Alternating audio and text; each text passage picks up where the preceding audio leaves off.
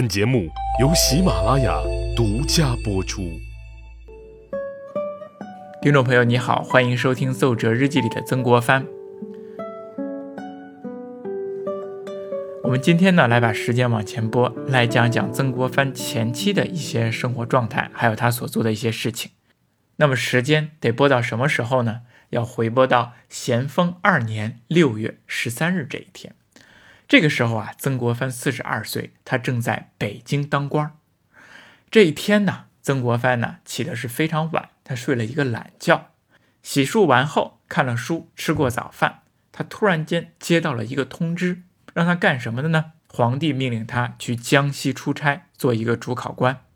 那么他在这一天的日记当中呢，写下了这样的一句话，叫做“蒙恩放江西主考”。他用了“蒙恩”两个字，那就说明他把这一次出差的机会啊，看作是皇帝对他的恩典。其实啊，他想去江西做主考官，已经想了很久了，想了两年多了。早在三年前呢，也就是道光皇帝二十九年的时候，曾国藩呢，他就想被外派到地方去做主考官。这是为什么呢？为什么这么想出差呢？这是因为。去外省做主考的话，好处有很多。首先可以多挣钱，地方啊，它会有各种各样的考官费，这在当时啊，它其实算一种合法的灰色收入。虽然曾国藩他当官不是以挣钱为目的，但是有这样的合法的灰色收入啊，曾国藩他还是很高兴的，而且他也乐于接受，因为当京官的工资啊是非常低的。全仗着一些灰色收入来补贴家用，比如说有一些探镜之类的。哎，上一次啊，曾国藩外放到四川做主考官，他一下子呢就挣了一千多两，相当于他八九年的俸禄薪水呀，一下子就把家中欠下的债给还清了。你说有这样的挣钱机会，而且还算是合法合理的挣钱机会，他为什么不去呢？第二点，去外地做主考官还可以广交好友、收取门生、扩大人脉。第三呢，对于曾国藩来说，还是一个非常好的公费旅游的机会。而且啊，江西靠近湖南，正好啊可以借助这个机会回家探亲因此啊，他一直都想争取这个机会。道光二十九年的时候啊，他觉得这个机会差不多了。自己的资历啊也积攒的差不多了啊，这一次呢应该是十拿九稳的，能够争取到去江西做捉考官了。他还写信给自己的弟弟说呀：“于今年考差，颇望得江西主考，即家中亲属可就至江西，以续天伦之乐。”他说，也就是我今年呐很有可能拿到这个江西主考官的位置。到时候啊，你带着咱爸咱妈一起去江西玩一玩，一享天伦之乐。可谁曾想呢？半路杀出来个陈耀金，这个机会啊，不知道什么原因就落给了自己的同事田敬堂了。啊，自己没有拿到这个机会，这让曾国藩呢非常的沮丧。这就相当于本来属于自己升职加薪的机会，结果莫名其妙的去给了别人，所以曾国藩呢非常的失落。啊，非常的沮丧，他甚至开始怀疑到自己的职业生涯了。他想想自己在京城当官当了这么多年，却没有什么进展，又想想自己远在湖南的父母多年不相见啊，他心里是非常的难受的。他开始怀疑自己在京城当官的意义是什么了。他在信中给自己的弟弟说：“南望家山，远怀堂上，真不知仕途之路有何谓也。”你看看。开始进行自我怀疑了，升职加薪的机会没有了，再想到自己日常琐碎的工作，想到阿谀奉宠、腐败低效的官场，又想到生活在水深火热的民众，这让曾国藩一个心怀天下、一个自命甚高的这样的人，觉得现在的工作毫无意义。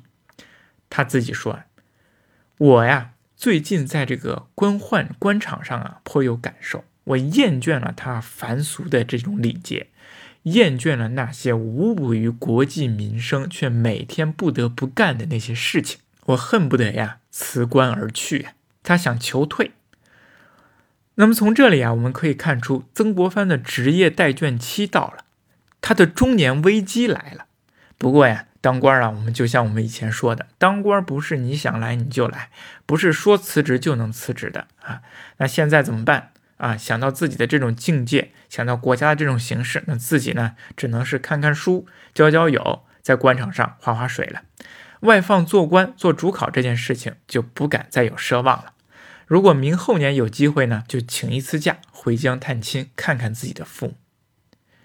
可谁知啊？一两年之后，情况居然发生了变化。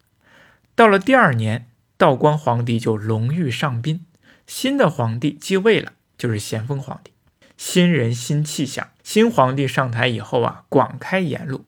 曾国藩连上几道奏折啊，提了各种各样的建议。结果呢，新皇帝大多是欣然采纳接受，而且呢，曾国藩的官位啊也越升越高了。啊，他现在已经是官至二品，先后兼任工部、兵部、刑部、吏部等多个机要部门的这种工作了。到了咸丰二年的时候，更没有想到自己希望多年的到江西出任主考官这样的美差，落到了自己的头上。多年的美梦在今天终于实现了。所以曾国藩呢，他别提多高兴、多开心了，就赶紧呢写折子谢恩。这个折子啊，写的非常有文采，而且典雅。我给大家读一读：曾持衡于西蜀，又相教于南宫，目圈养于两朝，得幸寄于九列。其实啊，他就是在总结自己以往跟主考官相关的工作啊，在肯定皇帝啊选我去做江西做主考官，你的选择是非常对的，因为我之前的很多工作呢，都跟。这个主考是有关系的，比如我之前在西蜀、在南宫都做过这样的工作，所以他这样说：直衡于西蜀，相较于南宫。而且呢，接下来他还接着说：“我呀有两朝的工作经验，而且得到了两朝的恩典，嗯，说明我忠心，说明我能力高。现在呀，我已经到了九卿之列了。短短的几个字，几个短句，对仗非常工整，文采是飞扬。”我们可以看出，字里行间当中都洋溢着曾国藩的喜悦心情，还有他意气风发的豪气。谢恩典的同时啊，曾国藩呢也写了一个请假条，说终于有了这么一次回乡探亲的机会，他自己当然也要抓住了。他这样给皇帝说：“道光十九年以来呀，我就进京当官的，可是啊，十四年过去了，我都没有告假省亲。”也没有把我的父母啊接到京城，我现在啊非常想念自己的父母，我的父母啊也非常想念我，叫做乌鸟思情，日夜悬悬。所以现在恳请皇上能够赏假二十天，让我在九月完成主考的工作之后，让我回趟湖南老家看一看我的父母，来省一省亲。这样啊，我们全家上下都感谢你。皇帝啊，看了这些之后呢，也觉得啊情理之中啊，有情可原，人伦之情嘛，所以他主笔一挥，写道：“本年试郡后，着赏假二十天，回籍省亲。”曾国藩高兴，喜不自禁，赶紧就收拾行李。从六月十二号，他接到这封谕旨，过了一个星期，他就已经准备停当了啊，完全就准备好了。六月二十号就上路启程了。我们看看，这个时候曾国藩真的是雷厉风行，跟我们之前讲到的他晚年出差要准备一两个月的情况完全不同。这个时候的曾国藩，那真是意气风发，毫不犹豫，说干就干。他这一路上啊，从北京到江西要跨江过河，路途非常遥远，那么这也给了曾国藩。揽尽美景的机会，这一路上啊，他就看风景、应酬、交好友、吟诗唱对啊。比如过河间府，他见到了自己的好朋友吴廷栋，两个人呢促膝长谈。走到了宿州，又拜访了自己仰慕已久的周天觉，谈古论今。经过了一个月，七月二十五号的时候啊，他到达了安徽省太和县的小池驿。这个地方非常有意思，小池驿啊虽然不大。仅仅一条街，不足百户人家，但是这里呢，背山面湖，是一个交通要道、四站之地。唐朝的时候啊，就在这里设立了驿站。那曾国藩呢，本想要在这里游览一番，因为他是读书人嘛，喜欢古物啊，想转一转。但是呢，一个月的旅途啊，已经让他非常疲惫了。呃，这里啊，他就困倦不堪，那就干脆先睡觉吧，到明天呢再游玩，再看看这里算了。于是这一天呢，他就早早的就睡下了啊，脱衣盖被就睡着了，睡得很香。可是啊，到了半夜一两点钟的时候啊，突然间听到咣咣有人砸门，曾国藩呢一惊而醒啊，睡眼惺忪，心想这谁呀？这个时候敲门，出了什么事儿呢？是北京出事儿了吗？还是南方的太平军战士出了什么事儿呢？他打开房门，有人呢递给了他一封信。他翻开一看呐，如雷轰顶，如坠冰窟，整个人呢一下子就木了，就傻了。那么他接到的这封信到底是谁寄给他的呢？信上又写了什么样的内容呢？我们下一期再说。谢谢。